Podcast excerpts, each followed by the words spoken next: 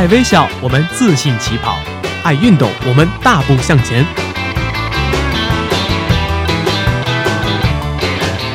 在这里，我们为梦想一起拼搏；在这里，我们为生活增添激情；在这里，我们用电波诠释体育，解说最实用的竞技技巧，报道最火热的体育赛事。每周精彩体坛盛况，我们与您一同分享。周三晚间，我们相约体育天地。我们相约体育天地。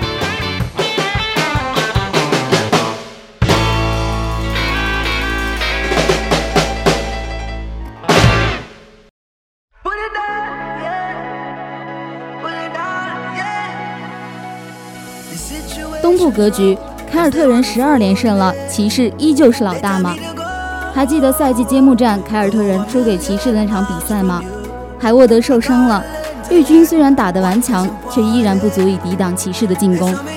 现在回过头来看，这场比赛就像是一个转折点，凯尔特人十二连胜了，骑士却位列东部第九。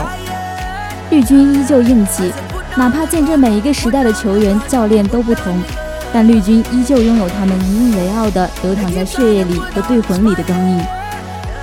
在这十二连胜的征程里，有两场比赛让人印象深刻。十二连胜的倒数第二场比赛，凯尔特人九十比八十七逆转黄蜂。他们在开场一分钟以后失去了欧文，然后像极了新赛季第一场，他们开场五分钟后失去了海沃德，一下子不会打球了，二十六比十一。但是凯尔特人在第二节就调整过来，不过在防守端无法限制卡明斯基，三十一比三十。凯尔特人第二节单节还是落后了一分，半场落后十六分。开心的是，他们重新找回了打球的感觉。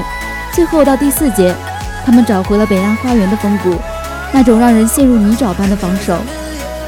史蒂文斯说：“除非伤病让我们只有四个人能上场比赛，否则我们绝不停止。”逆境之中方显韧性，三巨头全部伤停，但这支球队依然叫凯尔特人。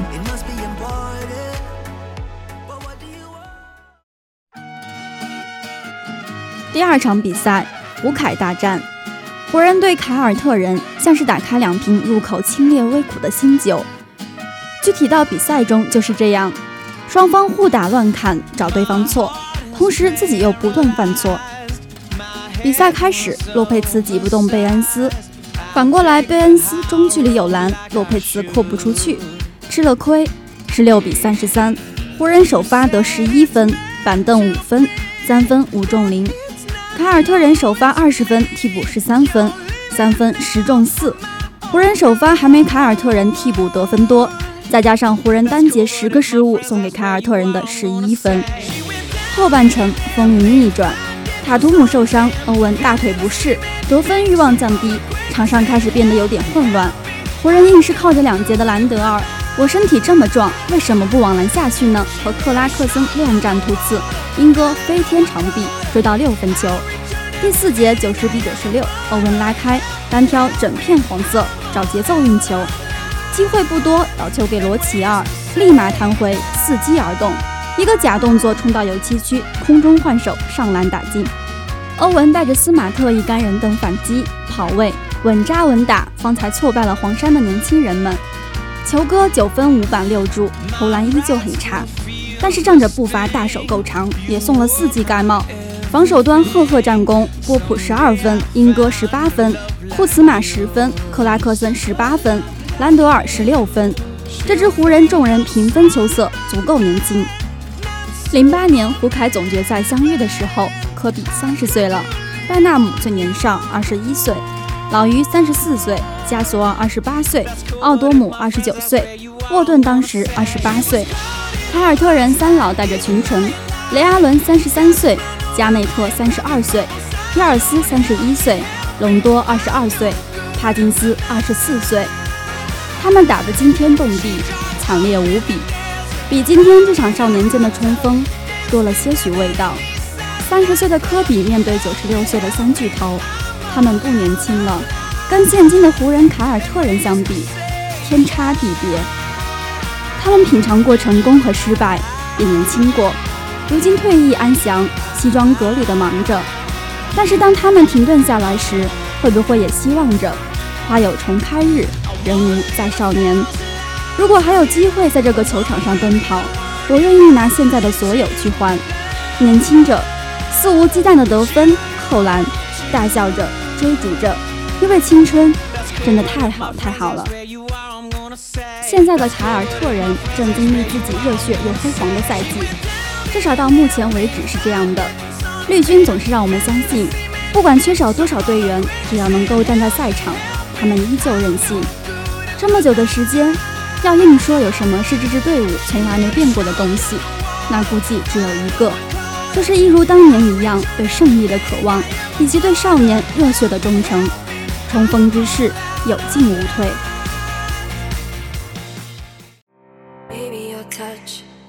对于骑士而言，可能他们自己都没想到如今这个结果。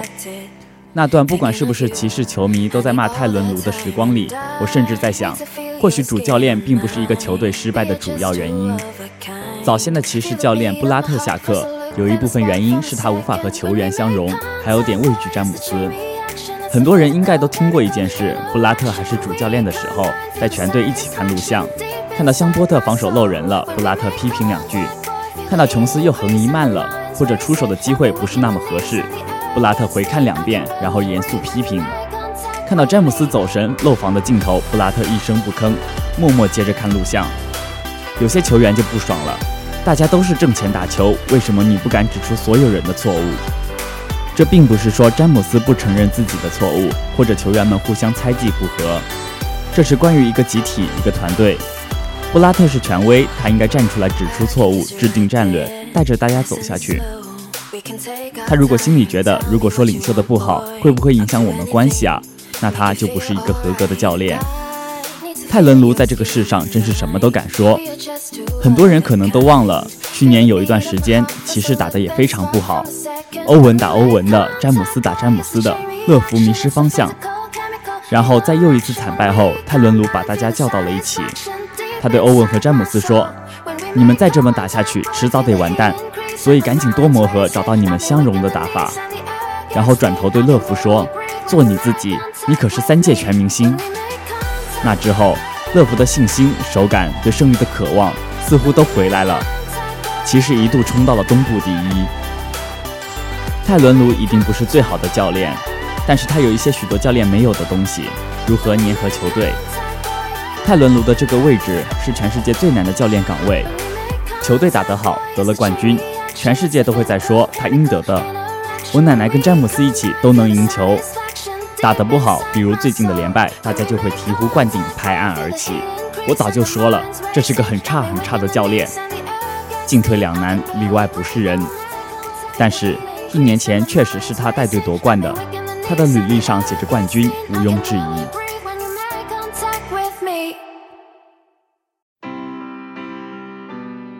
骑士的问题很多，包括但不限于主教练。印象最深的一场比赛不是输掉的，而是勒布朗拿了五十四分那场。勒布朗詹姆斯对奇才得到五十七分，这是从过程到结果都很罕见，简直反常。迄今为止，勒布朗的常规赛单场五十分，连今天一共十一场，其中八场发生在八年前了。换言之，过去八年里他一共只有三场五十加，并且他不太肯这么投。所以很多人打趣说，泰伦卢这是要改变战术，让詹姆斯从常规赛就习惯打满全场。这场比赛上半场勒布朗的得分大半来自面框突袭，下半场则主要是被打翻身中投，简直上半场仿佛他的壮年岁月，下半场是他的中年写照，更像是勒布朗打了一场我什么都乐意做，先把球赢了再说吧的比赛，用速度，用投篮，亲自去对位沃尔。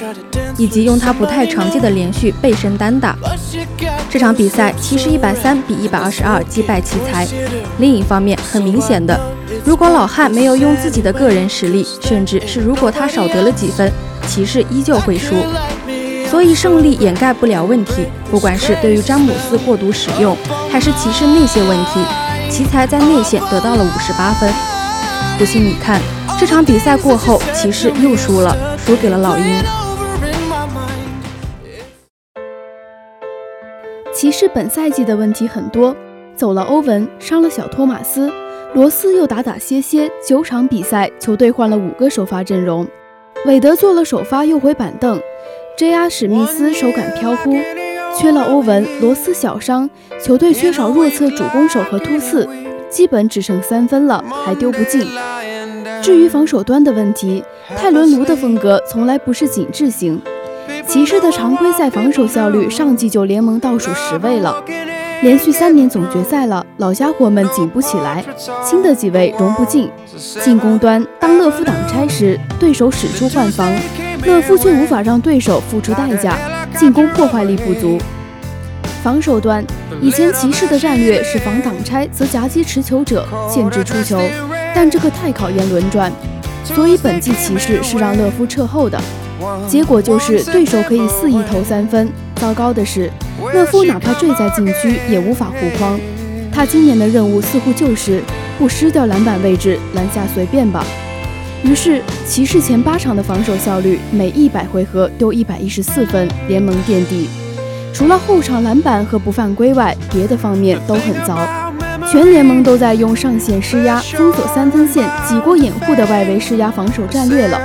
骑士却反其道而行之，收缩、坠后、保护篮筐，结果也没护住；外围一突就破，禁区也没护住。骑士依然处在一个比较困难的时期，用詹姆斯拼了命的完美表现换来的一场胜利，并没有改变这一点。老鹰这场比赛一方面证明了这一点，另一方面也让骑士刚刚有所提升的士气受到打击。詹维的油箱已经炸成这样。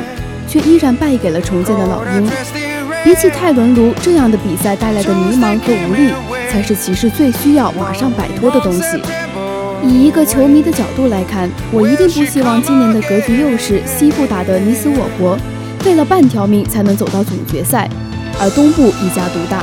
骑士一定没有目前来看的这么差，凯尔特人也没有表面战绩看上去的那么好，但至少今年的东部格局会稍微不一样那么一点。对吧？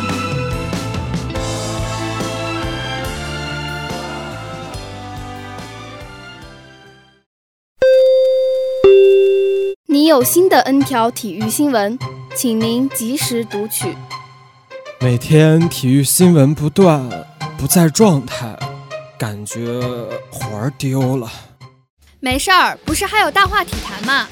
抢先体育资讯，热门体坛事件。我们不生产体育新闻，只挑最精彩的体育视角，选最出色的体育名人。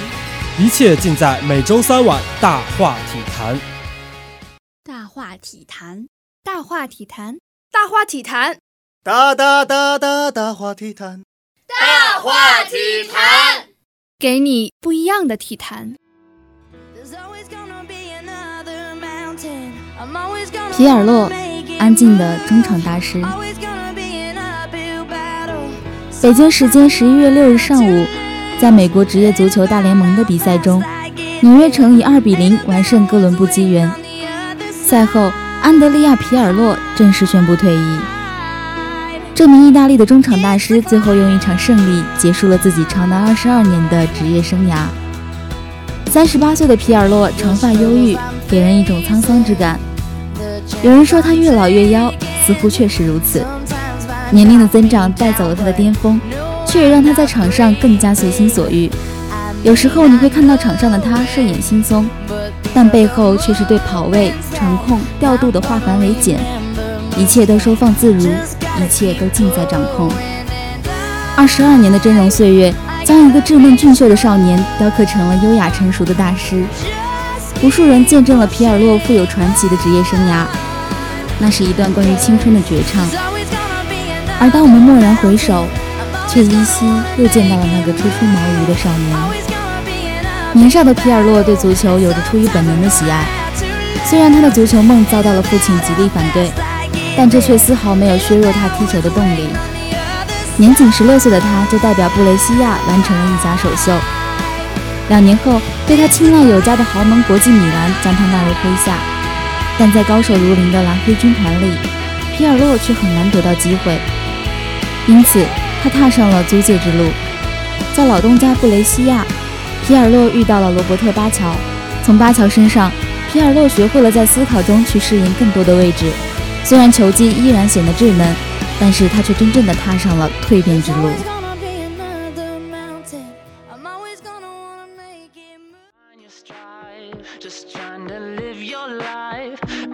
零一年那个夏天，对于皮尔洛而言注定不平凡。那一年，他重新回到了圣西罗球场，一样的球场，不一样的只是身上球衣的颜色，从蓝黑变成了红黑。从此，十年的红黑岁月正式开启。这是皮尔洛最好的十年，也是 AC 米兰不同凡响的十年。零一年的九月二十三日，皮尔洛第一次代表 AC 米兰出现在意甲赛场。一年之后，阿尔贝蒂尼离开了 AC 米兰。后腰位置上的空缺，让时任主教练的安切洛蒂将目光投向了拥有前腰性质的皮尔洛。安帅的大胆改造，让皮尔洛在后腰的位置上成了球队的新大脑。而皮尔洛真正的价值也得以体现。零二到零三赛季，皮尔洛创造了自己联赛的最高进球数九球。虽然大多数的进球主要来自点球，但面对吉安卢卡帕留卡时，那里轻描淡写的勺子吊射，至今令人印象深刻。也是在那个赛季，他的传球次数、传球成功次数等几项数据都在联赛中榜上有名。在赛季中的爆发，让人们重新认识了皮尔洛，也重新认识了 AC 米兰。靠着皮尔洛的助攻，那个赛季的 AC 米兰一鸣惊人。零三年五月二十九日，在老特拉福德球场，AC 米兰在最后的点球大战战胜了斑马军团尤文图斯。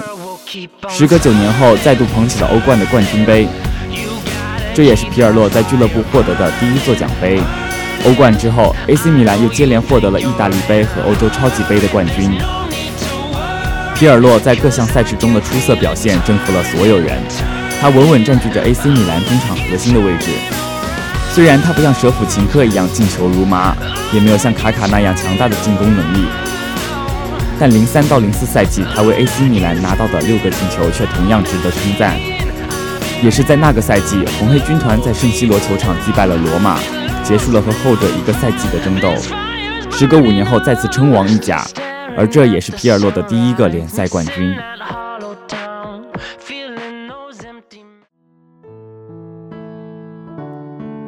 皮尔洛和 AC 米兰一起用了三年的时间，征服了亚平宁，征服了欧洲，也征服了球迷的心。许多球迷因为这个头脑冷静的中场大师而爱上了 AC 米兰，但也正因为是这一份爱，让所有支持 AC 米兰的球迷在2005年的伊斯坦布尔之夜格外伤感。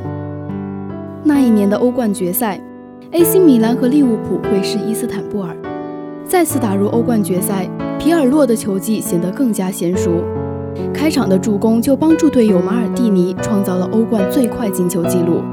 尽管在上半场，马尔蒂尼的进球和克雷斯波的独中两元让比赛似乎早已失去悬念，但命运的天平却在关键时刻倒向了利物浦。下半场，在队长斯蒂文·杰拉德的带领下，利物浦疯狂反击，连追三球。而在最后的点球大战中，皮尔洛没能突破杜德克的防守，与冠军擦肩而过。那个夜晚，奇迹是属于胜利者的。当整个球场被红色的潮水覆盖。留给皮尔洛和 AC 米兰的只有无尽的沉默与悲伤。不在沉默中爆发，就在沉默中灭亡。皮尔洛选择了前者。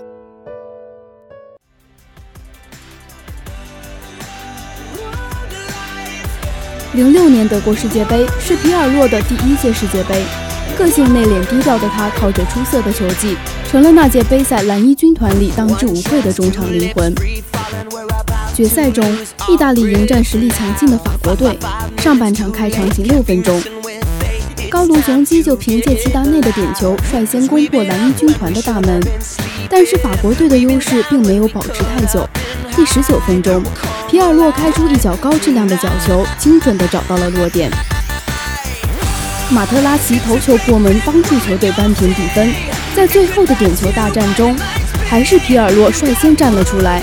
代表蓝衣军团去面对挑战。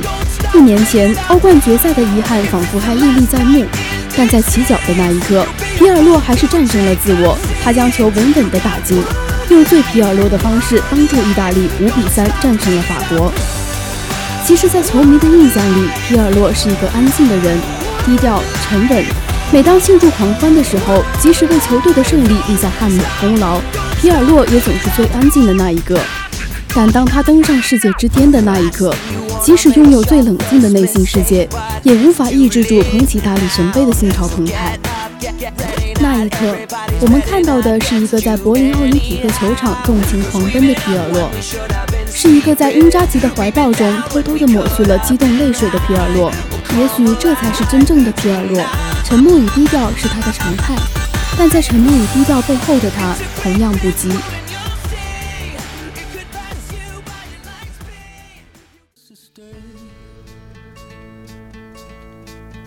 虽然皮尔洛终老米兰是无数人最希望看到的结局，但这一天终究没有到来。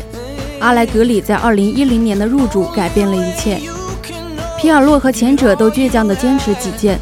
最终让皮尔洛在2011年那个夺冠的夏天，无奈地离开了 AC 米兰，那个荣辱与共了十年的地方。离开了红黑军团的皮尔洛，为孔蒂的铁血斑马带来了新的希望。斑马军团的新生由此开启。皮尔洛只用了一个赛季，就帮助尤文图斯在联赛中成功问鼎，之后又豪取三次联赛冠军。但在尝尽胜利的喜悦后，接二连三的失败也不请自来。二零一二年的欧洲杯，虽然先后将三狮军团和日耳曼战车斩落马下，但皮尔洛还是没能帮助意大利跨越斗牛士的阻隔，只能望着德劳内杯那个他唯一欠缺的荣誉默默流泪。而一四年的巴西，一五年柏林奥林匹克球场，皮尔洛也没能和球队再次上演奇迹，实力的差距只能让他又一次泪洒沙场。离开斑马军团后，皮尔洛选择远赴纽约，享受自己职业生涯的最后时光。而当时光渐行渐远，告别就成了皮尔洛最后的归宿。十一月六日，在杨基体育场，皮尔洛完成了职业生涯最后五分钟的表演，用一场胜利正式告别了球场。球场上的皮尔洛浪漫随性，云淡风轻，他是中场的大师。总能用最精妙的脚法震慑对手，掌控比赛。足球场上的他成全了队友，成全了球队，也成全了足球本身。却总是在胜利欢呼时，将自己隐藏在队友的背后，隐藏在了荣誉的背后，也隐藏在了球队辉煌时刻的背后。但即使是这样，也藏不住人们对这位中场大师的欣赏与追逐。二十二年的峥嵘岁月。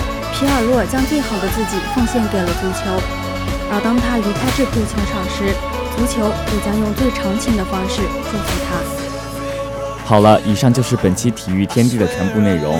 播音：浩浩、小何、赵赵、罗威、猫教练、机务：谢真、老王；网络：谢真；采编：静静、秋薇。共同感谢您的收听，我们下周同一时间再见。